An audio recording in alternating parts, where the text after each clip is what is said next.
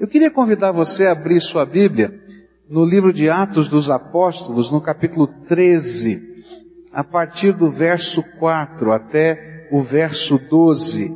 Nós queremos meditar nesse trecho, Atos 13, a partir do verso 4 até o verso 12. A palavra do Senhor nos diz assim: Enviados pelo Espírito Santo, desceram a Seleucia e dali navegaram para Chipre. Chegando em Salamina, proclamaram a palavra de Deus nas sinagogas judaicas. E João estava com eles como auxiliar. E viajaram por toda a ilha até que chegaram a Pafos. E ali encontraram um judeu chamado Bar Jesus, que praticava magia e era falso profeta. Ele era assessor do procônsul Sérgio Paulo. O procônsul, sendo homem culto, mandou chamar Barnabé e Saulo, porque queria ouvir a palavra de Deus. Mas Elimas, um mágico, e esse é o significado do seu nome, opôs-se a eles e tentava desviar da fé o procônsul. E então Saulo, também chamado Paulo, cheio do Espírito Santo, olhou firmemente para Elimas e disse, Filho do diabo e inimigo de tudo que é justo, você está cheia de toda espécie de engano e maldade. Quando é que vai parar de perverter os retos caminhos do Senhor? Saiba agora que a mão do Senhor está contra você e você ficará cego e incapaz de ver a luz do sol durante algum tempo. E imediatamente vieram sobre ele névoa e escuridão, e ele tateando procurava quem o guiasse pela mão. E o procônsul, vendo que havia acontecido, creu profundamente impressionado com o ensino do Senhor.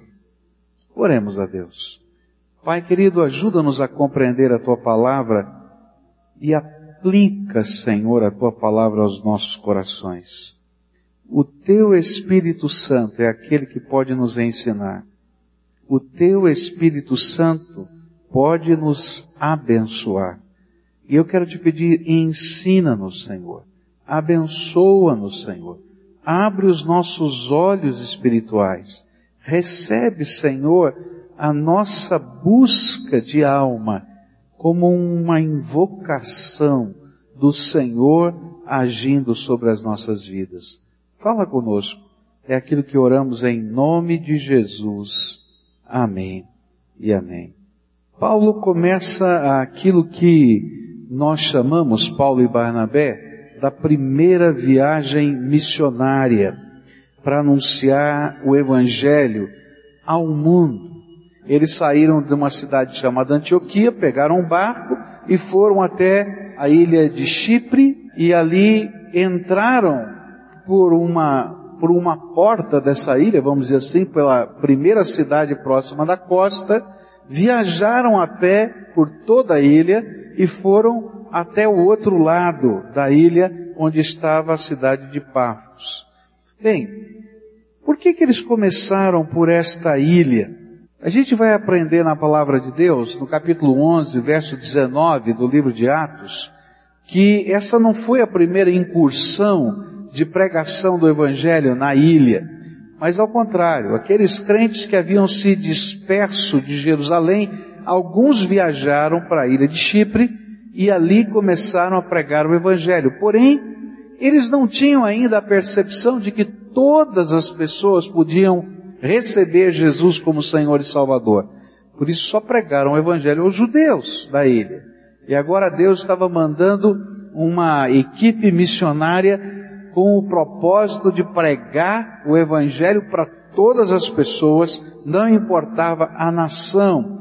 E essa era a primeira então missão, obra missionária que tinha a intencionalidade de anunciar o Evangelho a todos os povos, a todas as pessoas, a todas as raças. Outra razão por que eles escolheram esta ilha em primeiro lugar é porque a Bíblia nos ensina que Barnabé havia nascido nessa ilha. Então, muito provavelmente ele tinha contatos naquela terra, e esses contatos foram o primeiro passo para a evangelização. Ele foi encontrar os seus familiares, os seus amigos, os amigos dos amigos, e através desses contatos, ele adentrou ali aquela ilha para pregar o Evangelho. Mas o que fica claro mesmo nesse texto é qual é a natureza da nossa missão como ministros de Deus nessa terra.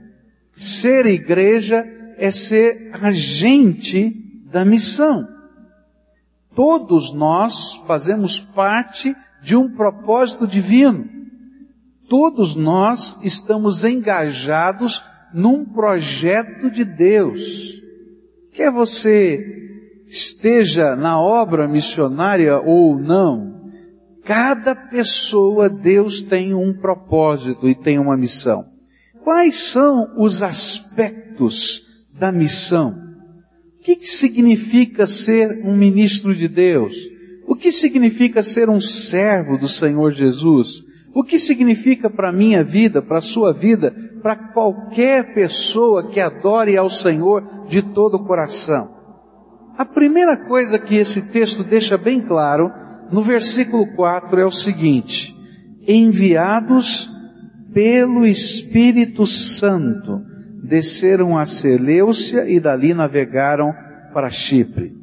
O primeiro aspecto da nossa missão como ministros de Deus nessa terra e que o livro de Atos vai enfatizar como um todo, esse livro todo vai mostrar isso para a gente, é que somos parceiros do Espírito Santo em uma obra que não é nossa, mas é de Deus. Olha, o primeiro aspecto de você ser um servo de Jesus, de você ser comprometido com Cristo, é que Deus o chamou para ser parceiro dele na missão que é dele. Por isso, aqueles homens estavam lá, porque eles tinham sido enviados não pela igreja, não pelas pessoas, mas pelo Espírito Santo de Deus, que os havia separado e comissionado. A missão é de Deus. O grande missionário nessa terra é o Senhor. A pessoa que está indo à frente para fazer a obra é o Espírito Santo de Deus. E nós somos apenas parceiros de Deus e do seu Espírito na consecução da missão. E é isto algo claro em toda a Bíblia. Por exemplo, a Bíblia vai nos dizer lá no Evangelho de João, no capítulo 16, versículos 7, 8, 9, 10 e 11, que quem convence os homens da sua necessidade espiritual é o Espírito Santo de Deus. Olha só o que a Bíblia diz. Mas eu lhes afirmo, palavras do Senhor Jesus, que é para o bem de vocês que eu vou. Se eu não for, o conselheiro o Paráclito, o Espírito Santo, não virá para vocês. Mas se eu for, eu o enviarei. E quando ele vier, convencerá o mundo do pecado, da justiça e do juízo. Do pecado, porque os homens não creem em mim. Da justiça, porque eu vou para o Pai, e vocês não me verão mais. E do juízo, porque o príncipe deste mundo já está condenado. A obra missionária, a obra do ministério, é obra de Deus, não é minha. E o Espírito Santo me chama para ser parceiro dele. Então, quando nós estamos engajados em fazer o propósito de Deus e cumprir o propósito de Deus, nós nos transformamos em instrumentos do Espírito. E as coisas que vão mexer com o coração das pessoas não são as habilidades que eu tenho, mas são as manifestações do poder de Deus na vida delas e nas nossas vidas. Alguns anos atrás, nós tivemos aqui na igreja um missionário. Esse missionário, ele veio do sertão do Ceará. E ele começou a compartilhar o que Deus estava fazendo lá no sertão do Ceará, onde ele foi enviado pela Jocum, estava com um grupo ali, ali ainda não existia uma base, mas estava ali com o propósito de criar-se uma base, e eles começaram a evangelizar aquela cidade, e aquela cidade, centro assim de, de grandes dificuldades, de seca, de problemas, sertão, sertão mesmo. E, ao mesmo tempo, de uma religiosidade intensa, característica do interior do Nordeste do Brasil. E aí a cidade, ela funciona em torno da feira. Não sei se vocês já já foram a uma cidade do interior do Nordeste, né? Geralmente no fim de semana tem uma feira. E essa feira é o lugar onde todo mundo vai para a cidade naquele fim de semana e vende e compra as coisas. Então se você tem um sítio, tá? Você tem uma produção pequena lá de feijão, você leva uma esteira, coloca no chão, põe lá, faz um monte de feijão ali no chão e pega uma caneca de feijão e vende aquela caneca de feijão. E você vendeu a sua produção, ou parte dela, você pega aquele dinheirinho que ficou no teu bolso e vai lá no outro que produziu arroz e compra uma caneca de arroz. E a cidade assim então passa pela feira. Todo dia de feira é dia que todo mundo sai do sítio passa algum tempo na cidade. E eles foram para a feira para pregar o evangelho. Ele colocou um caixote, não é? Esse caixote subiu em cima do caixote e começou a pregar o evangelho na feira. E de repente, numa ousadia santa, ele chegou para aquela multidão, pequeno grupo lá, a gente fala multidão, mas a cidade é pequena, não é? Aquelas pessoas que estavam na feira e disse assim: Olha, de hoje a uma semana vai chover. Você pode imaginar o que significa isso no sertão? De hoje a uma semana vai chover. E aí ele orou, Senhor, abençoa que haja chuva no sertão. Ele foi para casa. Quando chegou na casa, o pessoal da base dele, da Jocum, falou: Você é louco? Você é doido falar um negócio desse? Rapaz, por que, que você falou uma coisa dessa? E aí, olha, se não chover, eles vão apedrejar a gente. Mas, aquele homem disse, aquele jovem disse assim, sabe? Eu não quero falar isso, não sou louco, mas Deus me deu uma convicção tão grande de que esta era a mensagem que eu tinha que anunciar. E aí, geralmente a feira no fim de semana, no sábado e no domingo, na quarta-feira choveu no sertão. E eles voltaram lá no fim de semana outra vez. E quando ele subiu naquele caixote, toda a cidade estava lá para ouvir. Sabe por quê, meus irmãos? Porque o ensino do Evangelho que esse procônsul ficou tão impressionado, não é meramente uma doutrina, ainda que contenha uma doutrina, mas é o poder de Deus para a salvação de todo aquele que nele crê. Por isso, quando nós nos engajamos à obra de Deus e nos deixamos ser usados por Deus, nós participamos de uma missão que não é nossa. A missão é de Deus. E nós nos tornamos parceiros do Espírito Santo de Deus. E o Espírito Santo de Deus se manifesta de maneira poderosa.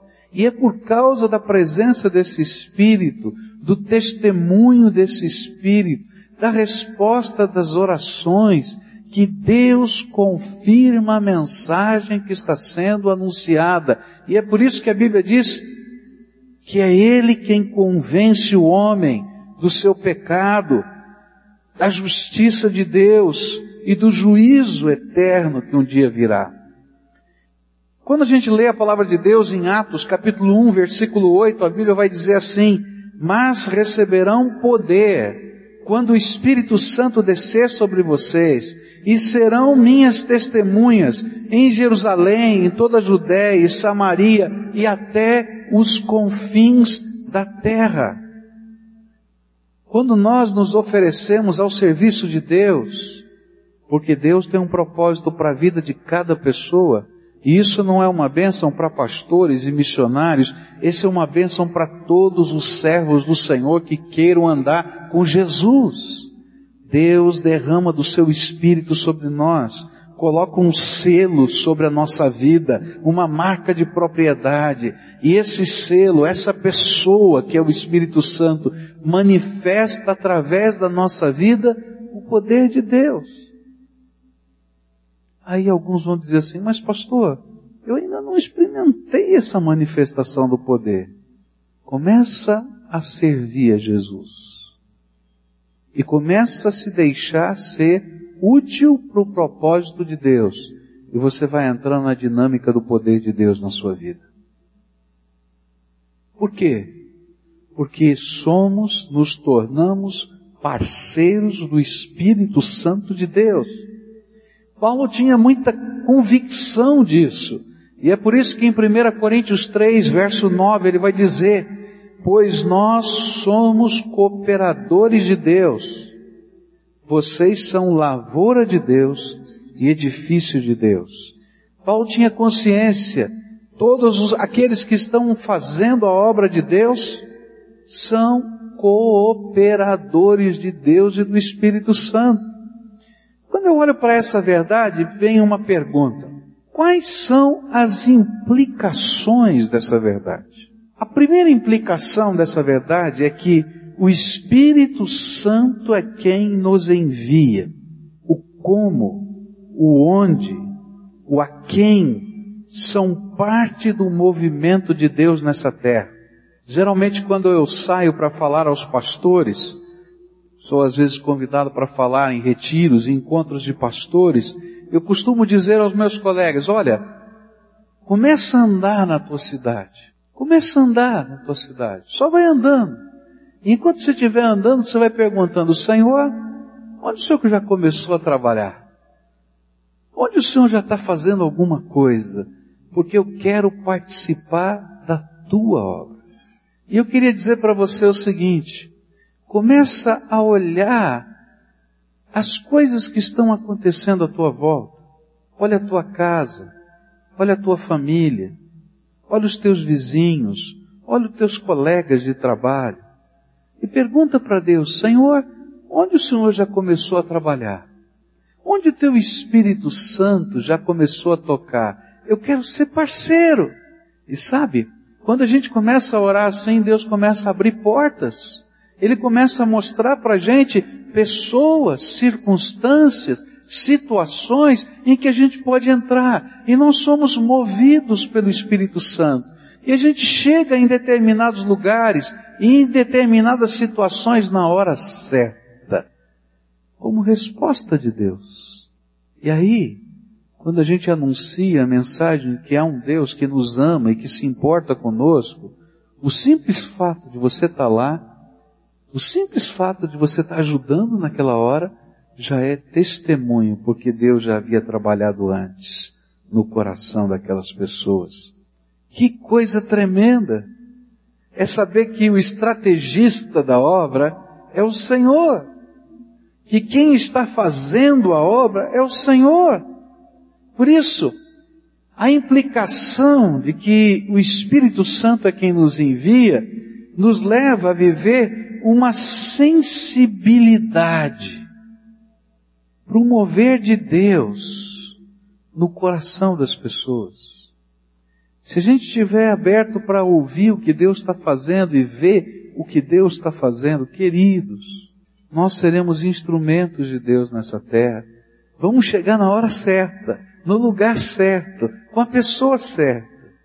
A segunda implicação que esse texto me traz é que esta não é uma obra de mero proselitismo religioso, mas é uma obra de poder e de graça do Todo-Poderoso que é Deus. Queridos, as pessoas não se convertem ou são abençoadas simplesmente porque você foi muito bem treinado para convencer os outros. Se você acredita nisso, então vou dizer, você não entendeu nada do Evangelho. Que ninguém vai conseguir convencer ninguém, não, queridos.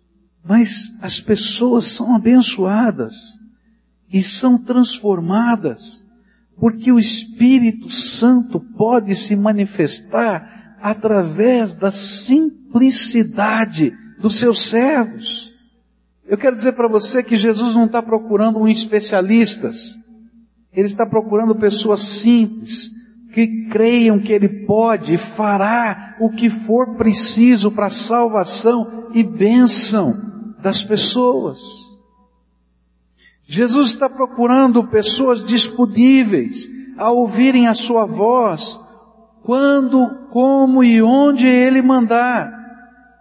E o grande segredo do sucesso dessa obra missionária que a Bíblia nos apresenta estava na disponibilidade de largar tudo, como Paulo e Barnabé fizeram, e ir onde Deus havia mostrado.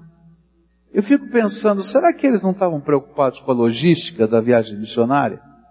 A gente vai fazer uma viagem, não tem telefone, não tem e-mail, não tem telégrafo, as pessoas só vão saber que eu cheguei a hora que eu cheguei.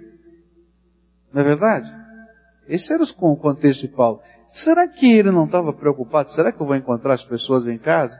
Será que tem alguém viajando? Será que vão me receber? Como qualquer ser humano, eles estavam preocupados. Será que ele não estava preocupado com os recursos? Com certeza, como qualquer ser humano, ele estava preocupado com os recursos. Será que eles não sofreram dificuldades nos processos? É claro que sofreram, porque João Marcos, um dos companheiros, vai abandonar a viagem no meio. Não estava moleza esse negócio de viagem missionária. Mas eles tinham uma preocupação maior. E é isso que fazia diferença na obra. Eles queriam se submeter ao Espírito Santo de Deus e serem agentes de Deus nessa terra. E quando eles se tornaram agentes do Espírito Santo de Deus nessa terra, Deus pôde usá-los poderosamente. Muitas pessoas querem servir a Jesus e até amam a palavra, mas não têm a coragem de deixar-se guiar pelo Espírito Santo de Deus, de deixar o poder de Deus fluir em suas vidas. Por isso, eles preferem ser agentes das empresas humanas do que do Todo-Poderoso. Lugar onde você trabalha disse assim, olha, você tem que mudar de cidade. E você vai viver na cidade de Curitiba. E aí você tinha que pensar assim, ah, eu tenho que largar minha família tal. Mas olha, tem aqui essa proposta para você. Essa aqui é a proposta financeira. Essa aqui é a ajuda de custo moradia ah, essa aqui é a missão que você vai receber. E muitos, muitos fizeram isso. Vieram para essa cidade ou foram para outra cidade. Eu me lembro do dia que meu pai recebeu uma proposta assim da sua empresa. A empresa disse, olha, você tem que mudar de São Paulo e você vai morar na cidade de Ribeirão Preto. Nós estamos abrindo uma filial da empresa lá e você vai trabalhar lá. Eu me lembro que foi estranho para a gente largar tudo, não é? E de repente estar tá naquela cidade onde a gente não conhecia ninguém, onde os nossos amigos eram três famílias que tinham mudado de São Paulo para montar aquela empresa naquele lugar. Mas o interessante é que muitos de nós não temos nenhum problema de aceitar a missão que uma empresa nos dá, mas somos tão reticentes em ouvir a voz do Todo-Poderoso, que nos dá a vida e a existência, e que vai ser o Senhor por toda a eternidade. Nós não temos medo de ouvir o comando de uma instituição, mas tantas vezes temos medo de ouvir a voz do Todo-Poderoso no nosso coração. E aí perdemos a bênção, queridos de sermos agentes da missão de Deus, de termos a coragem de ver o Evangelho sendo anunciado, de cuidar de pessoas e de ver o poder de Deus fluindo na vida das pessoas. Queridos, o Evangelho é o poder de Deus que transforma. Por isso, quando a gente anuncia o Evangelho de Jesus, a gente se torna parceiro desse Deus Todo-Poderoso que começa a agir na vida das pessoas. E quando a gente entende que a gente não é apenas alguém que está tentando convencer outros, mas que a gente está levando a maior de todas as bênçãos à vida das pessoas, a gente se torna cheio de ousadia. E quando a gente começa a orar e vê que Deus responde as orações e que Ele põe a sua mão de poder, a gente começa a ter mais ousadia ainda. Porque eu e você sabemos quem somos. Pecadores, falhos, não temos poder em nós mesmos. Mas na medida em que nos tornamos parceiros de Jesus Cristo na Sua obra e do Seu Espírito Santo, a nossa ousadia vem de saber quem é o nosso Senhor, o Todo-Poderoso, aquele que age, aquele que responde, aquele que nos ama, aquele que tem um propósito, tem uma missão, e nós somos só parceiros dele nesse propósito. Eu hoje vim aqui convidar você a dar alguns passos de fé. A missão é de Deus, mas ela tem aspectos e propósitos que envolvem a vida de cada um de nós aqui. E nós somos chamados por Deus a sermos parceiros dessa missão. Tem pessoas que Deus quer abençoar, que estão bem próximas de você, bem próximas. E Deus quer usar a sua vida para com elas.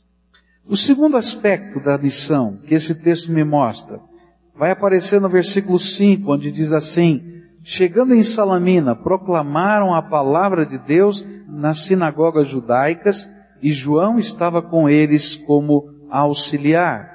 Segundo aspecto da nossa missão é que somos enviados por Deus, parceiros do Espírito Santo, mas temos uma mensagem de Deus aos homens. E portanto somos mensageiros da palavra de Deus aos homens. A obra de Deus contém uma mensagem urgente que precisa ser anunciada com clareza a todo ser humano. E a mensagem é essa, queridos. O homem está perdido, longe de Deus, mas Deus o ama e encontrou uma maneira de trazê-lo de volta aos seus braços. E foi isso que Jesus fez por nós. Tomou o nosso lugar na cruz do Calvário, morreu por nós, ressuscitou e todo aquele que crê na suficiência do sacrifício de Jesus pode experimentar a bênção de ser abraçado e reencontrado por Deus. Ainda que toda forma de serviço cristão seja uma demonstração prática do amor de Deus, há uma mensagem de Deus que não pode ficar guardada só para nós ou só para um povo, ou só para uma nação. A Bíblia diz que algumas pessoas já haviam chegado ali naquela ilha, mas não anunciaram a mensagem de Deus aos, porque só colocaram essa mensagem para os judeus. Por isso o Espírito Santo enviou Paulo e Barnabé para anunciarem a mesma mensagem a todos os homens, ricos, pobres, influentes ou não, a fim de que eles pudessem receber a mesma bênção que Deus preparou para todos quantos a desejarem. Da mesma maneira, Deus nos envia para as pessoas, pessoas que estão perto da gente, no nosso dia a dia. E nós somos responsáveis diante de Deus por essas pessoas. Há uma, uma coisa muito séria, não é? Dentro da legislação dos países do mundo, não só do Brasil. Chama-se negligência. Por exemplo, se um doente chega nas mãos de um médico que tem competência para tratar dele e quem sabe salvar-lhe a vida, e por causa da sua negligência, da sua não atenção, aquela pessoa sofre algum tipo de dano, ou até mesmo a morte, a lei de qualquer país do mundo responsabiliza aquele profissional por sua negligência. O que quer dizer isso? Ele podia e não fez nada. Ele estava lá para esse fim e não fez nada. E é interessante que as atenuantes não são desculpa para negligência. O que, que significa isso? Olha, eu não percebi a gravidade do problema. Olha, eu estava ocupado conversando com alguém. Quando chegou ali naquele hospital, aquela pessoa que tem a responsabilidade de gerir aquilo, representa negligência se ele não identifica a urgência, o problema e assim mesmo. Se, por exemplo, alguém está lá no hospital, passou pelo pronto-socorro, e de repente você dá alta para essa pessoa, e essa pessoa sai daquela casa de tratamento, ela está na rua, e chega ali na rua, ou algumas horas depois, ou alguma coisa assim, e ele vem a morrer por causa de alguma coisa que não foi diagnosticada dentro daquele hospital, mas que aquele hospital tinha os recursos para diagnosticar aquela instituição e o médico que estava de plantão é responsabilizado por negligência. Agora, se todas as leis da terra consideram alguém que tem a potencialidade de abençoar como culpado de negligência e não abençoar, como é que Deus olha para a gente que um dia foi salvo e selado pelo Espírito Santo, cujo Espírito está dentro do coração da gente, porque nós somos templo de Deus, falando conosco e dizendo, filho, olha aqui para o teu lado, tem alguém que está morrendo, tem alguém que está indo para o inferno, e que está precisando da graça. E eu já fui lá na frente, já preparei o coração, e eu queria que você fosse lá, para entrar comigo nesse propósito. Como será que Deus olha para nossa negligência? Algumas vezes nós não conseguimos entender o que está em jogo, porque muitas pessoas que estão morrendo sem Deus, e aí a gente não gosta de pensar assim, a Bíblia diz isso, você pode não acreditar, mas a Bíblia diz isso. Elas estão morrendo e indo para o inferno. E não tem outra alternativa a não ser Jesus para a salvação. Muitos de nós não desejamos entender que os que ainda não tiveram o seu encontro pessoal com o Senhor Jesus continuam perdidos. Não somente de uma bênção ou uma condição melhor de vida aqui na terra, mas a Bíblia vai dizer para a gente muito claro que estas pessoas, percebendo ou não percebendo, estão aprisionadas pelo diabo iludidas pelos seus esquemas e debaixo do seu reino e da sua influência a caminho do inferno. É isso que esse texto tenta nos mostrar. O povo da ilha de Chipre estava sendo iludido e conduzido pelo diabo e não sabia. Achavam que lá tinha um judeu que podia fazer milagres. Mas a Bíblia vai dizer que ele era filho do diabo. E a Bíblia vai dizer que eles estavam sendo conduzidos pelas trevas.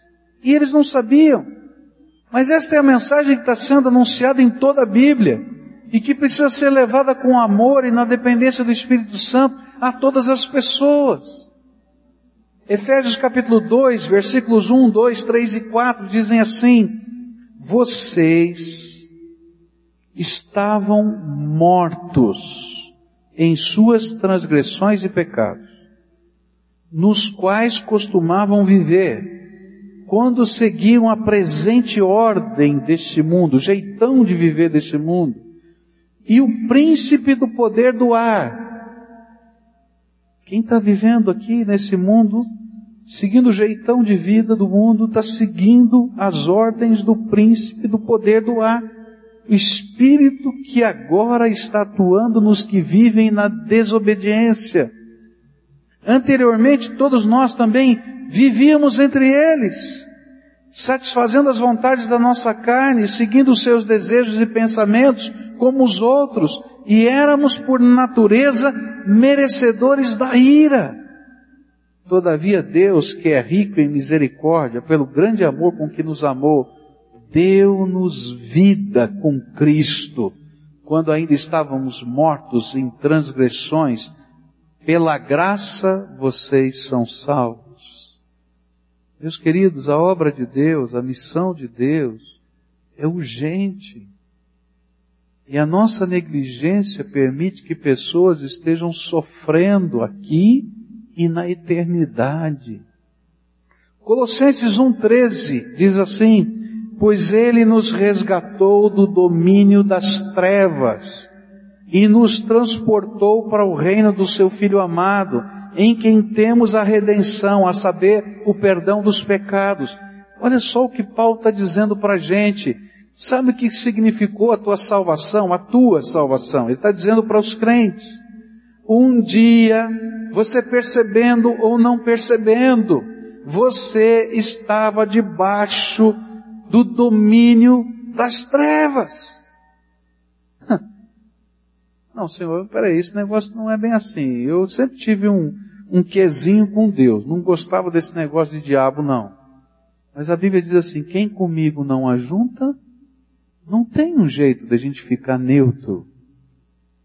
E salvação é justamente isso. Deus vai lá, coloca a mão no reino das trevas e arranca a gente de lá.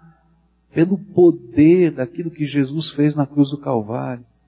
E sabe, para ficar debaixo da orientação do reino das trevas, você não precisa fazer nada. Absolutamente nada. Só, só nascer. É isso que a Bíblia diz. Mas para poder entrar no reino da luz, eu preciso da graça de Jesus na minha vida.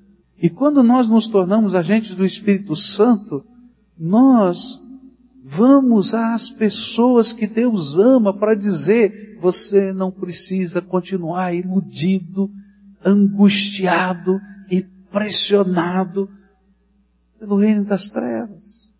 Agora, porque a gente às vezes não tem essa dimensão, nós ficamos quietinhos no nosso canto. O Senhor mesmo afirma a nossa responsabilidade como mensageiros.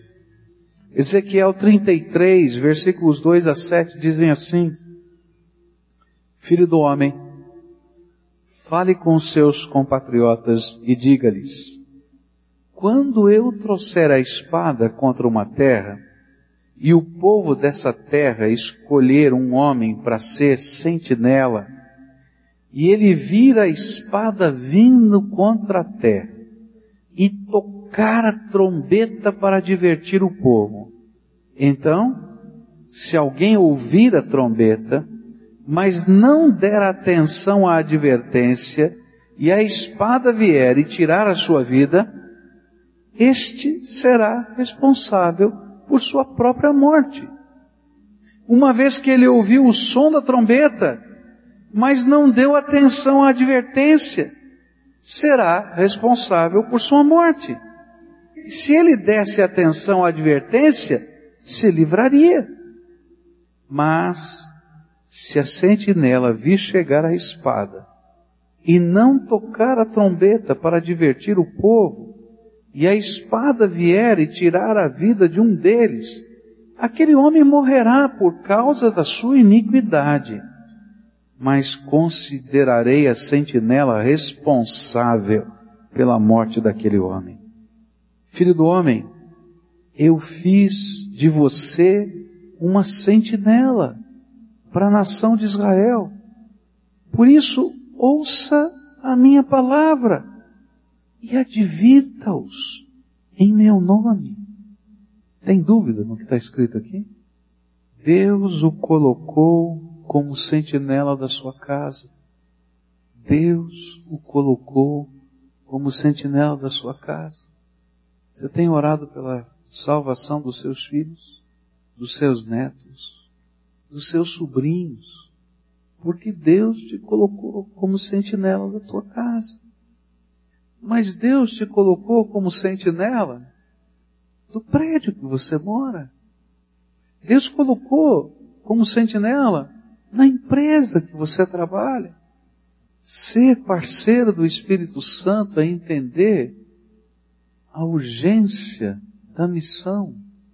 Se você imaginava que falar de Jesus é você transformar alguém de uma religião A para a religião batista, então você não entendeu nada sobre fé.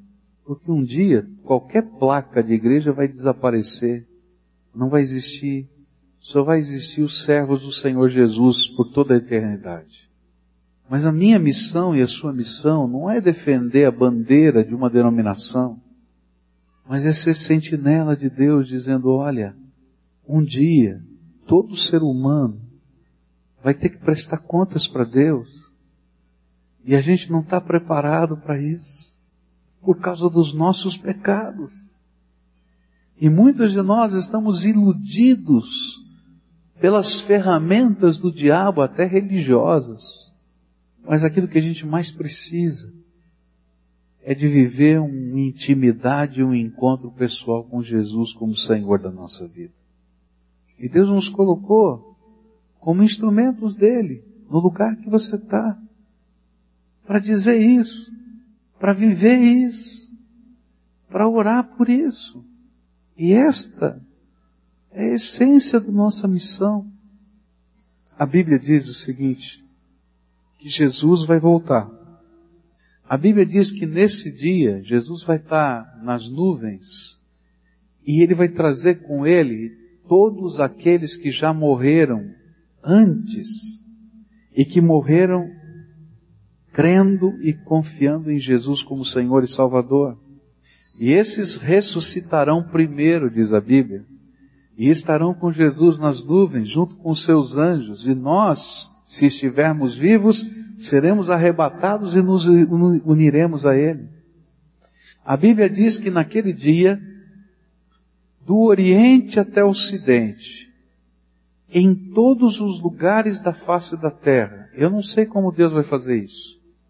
Mas a Bíblia diz que vai fazer. Todas as pessoas verão o secto de Deus descendo das nuvens. E aqueles que não foram arrebatados começarão a fugir daquilo que estão vendo, porque sabem que é o dia do juízo e vão tentar encontrar um buraquinho na terra para se esconder do juízo de Deus. E a Bíblia diz, no Evangelho de Mateus, isso, não vão encontrar um buraquinho para se esconder de Deus. Porque o tempo da oportunidade passou e aquelas pessoas que ficaram não quiseram assumir aquilo que é o presente de Deus, a salvação eterna. Às vezes eu faço uma coisa. Eu fecho os meus olhos e fico tentando imaginar esse dia do arrebatamento. E fico pensando quem vai estar lá. Quem eu vou poder conhecer? Ah, eu vou poder encontrar com Moisés. Quero conversar com ele, perguntar algumas coisas sobre pastoreio. Ah, eu vou encontrar com o apóstolo Paulo. Aí eu vou encontrar com um irmão fulano, Beltrano, que vai estar ali ressuscitado. Mas eu sempre gosto de perguntar para mim mesmo, quem é que não vai estar comigo ali nas nuvens? Quem vai estar correndo, fugindo, tentando se esconder do juízo de Deus? Para essas pessoas, Deus me colocou como sentinela. Para essas pessoas, Deus me chamou para ser parceiro. Para essas pessoas, Deus me convocou a ser um intercessor. Não desistir. E continuar amando, e continuar investindo, e colocando a minha vida, tocando a trombeta de cima da torre de vigia, para dizer, olha, cada um de nós vamos nos encontrar com o Senhor, você está pronto? A Bíblia diz assim, prepara-te, ó Israel, para te encontrares com o Senhor teu Deus. Você tem sido um agente da missão responsável. Você tem sido um agente da missão responsável? Ou tem sido um agente da missão negligente? Pastor, mas eu não sei nem como começar. Então eu vou te dar uma dica. Começa a colocar na tua agenda de oração o nome das pessoas que Deus te colocou como sentinela. E começa a orar por elas. E a pedir, Deus me dá a oportunidade de ser uma bênção na vida delas. E de anunciar a tua mensagem. E quando você tiver uma oportunidade, talvez você não saiba falar nada. Ore por elas. Põe a mão na cabeça, no ombro, e diga: Jesus abençoa essa vida. Jesus abençoa. Porque lembra, o convencimento é manifestação do poder de Deus na vida das pessoas. É o poder de Deus que confirma a mensagem que nós estamos pregando.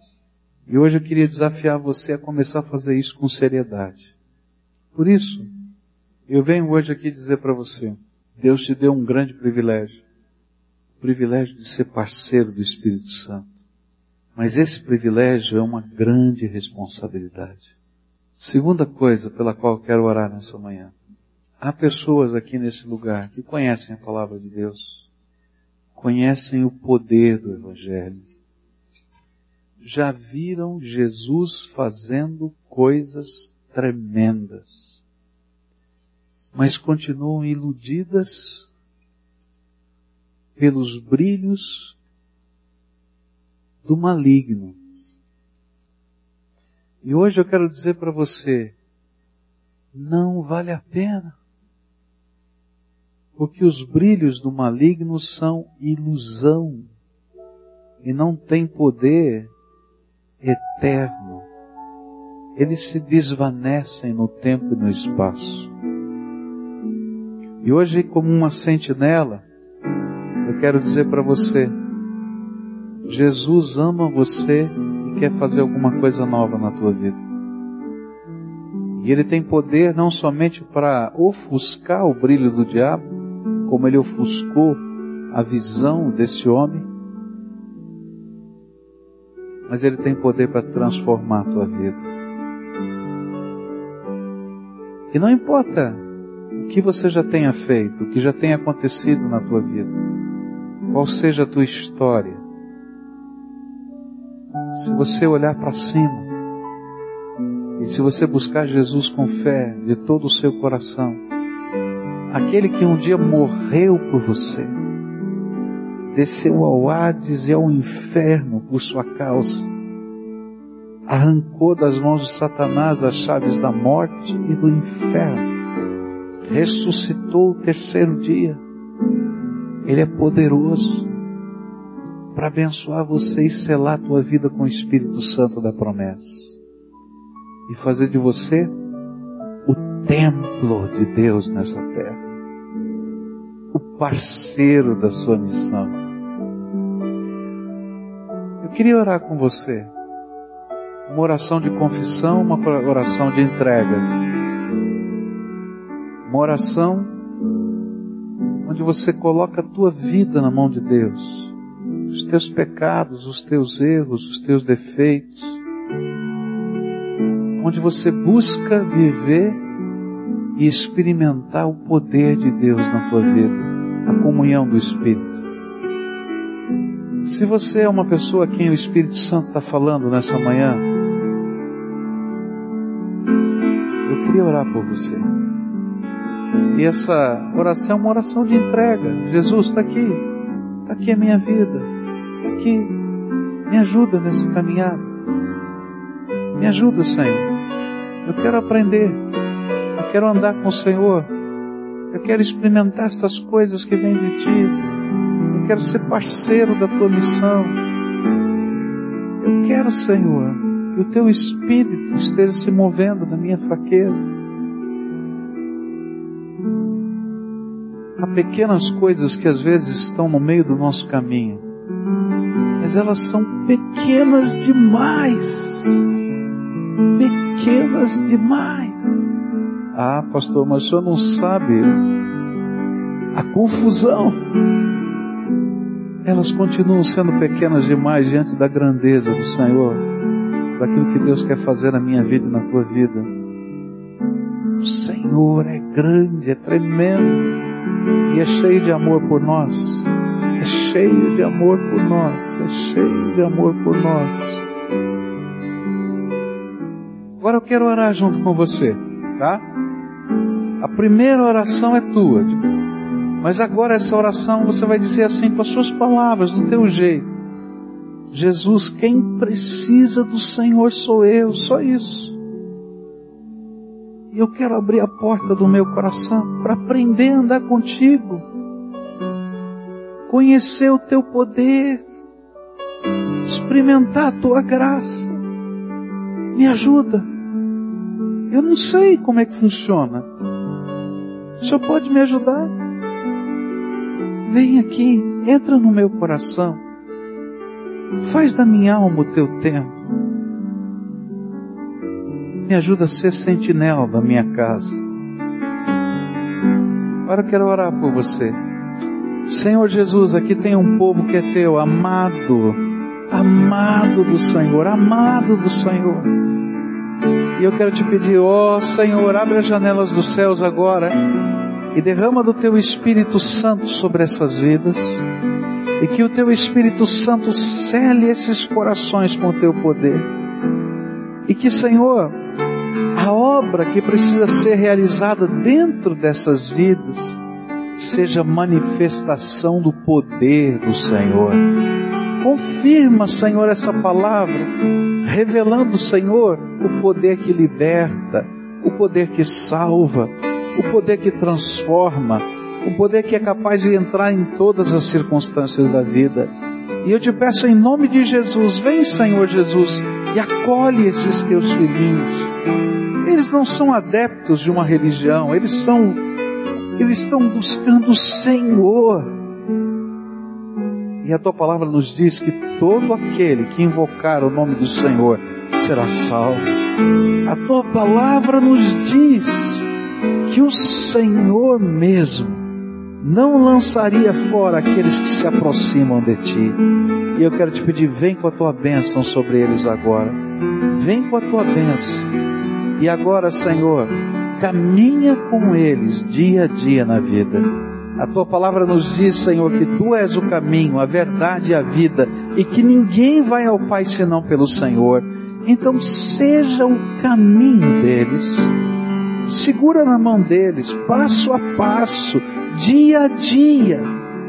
E Senhor, que as coisas que precisam ser acertadas, ajustadas, sejam, Senhor, alvo da intervenção poderosa do Espírito Santo. Fica com eles, Senhor.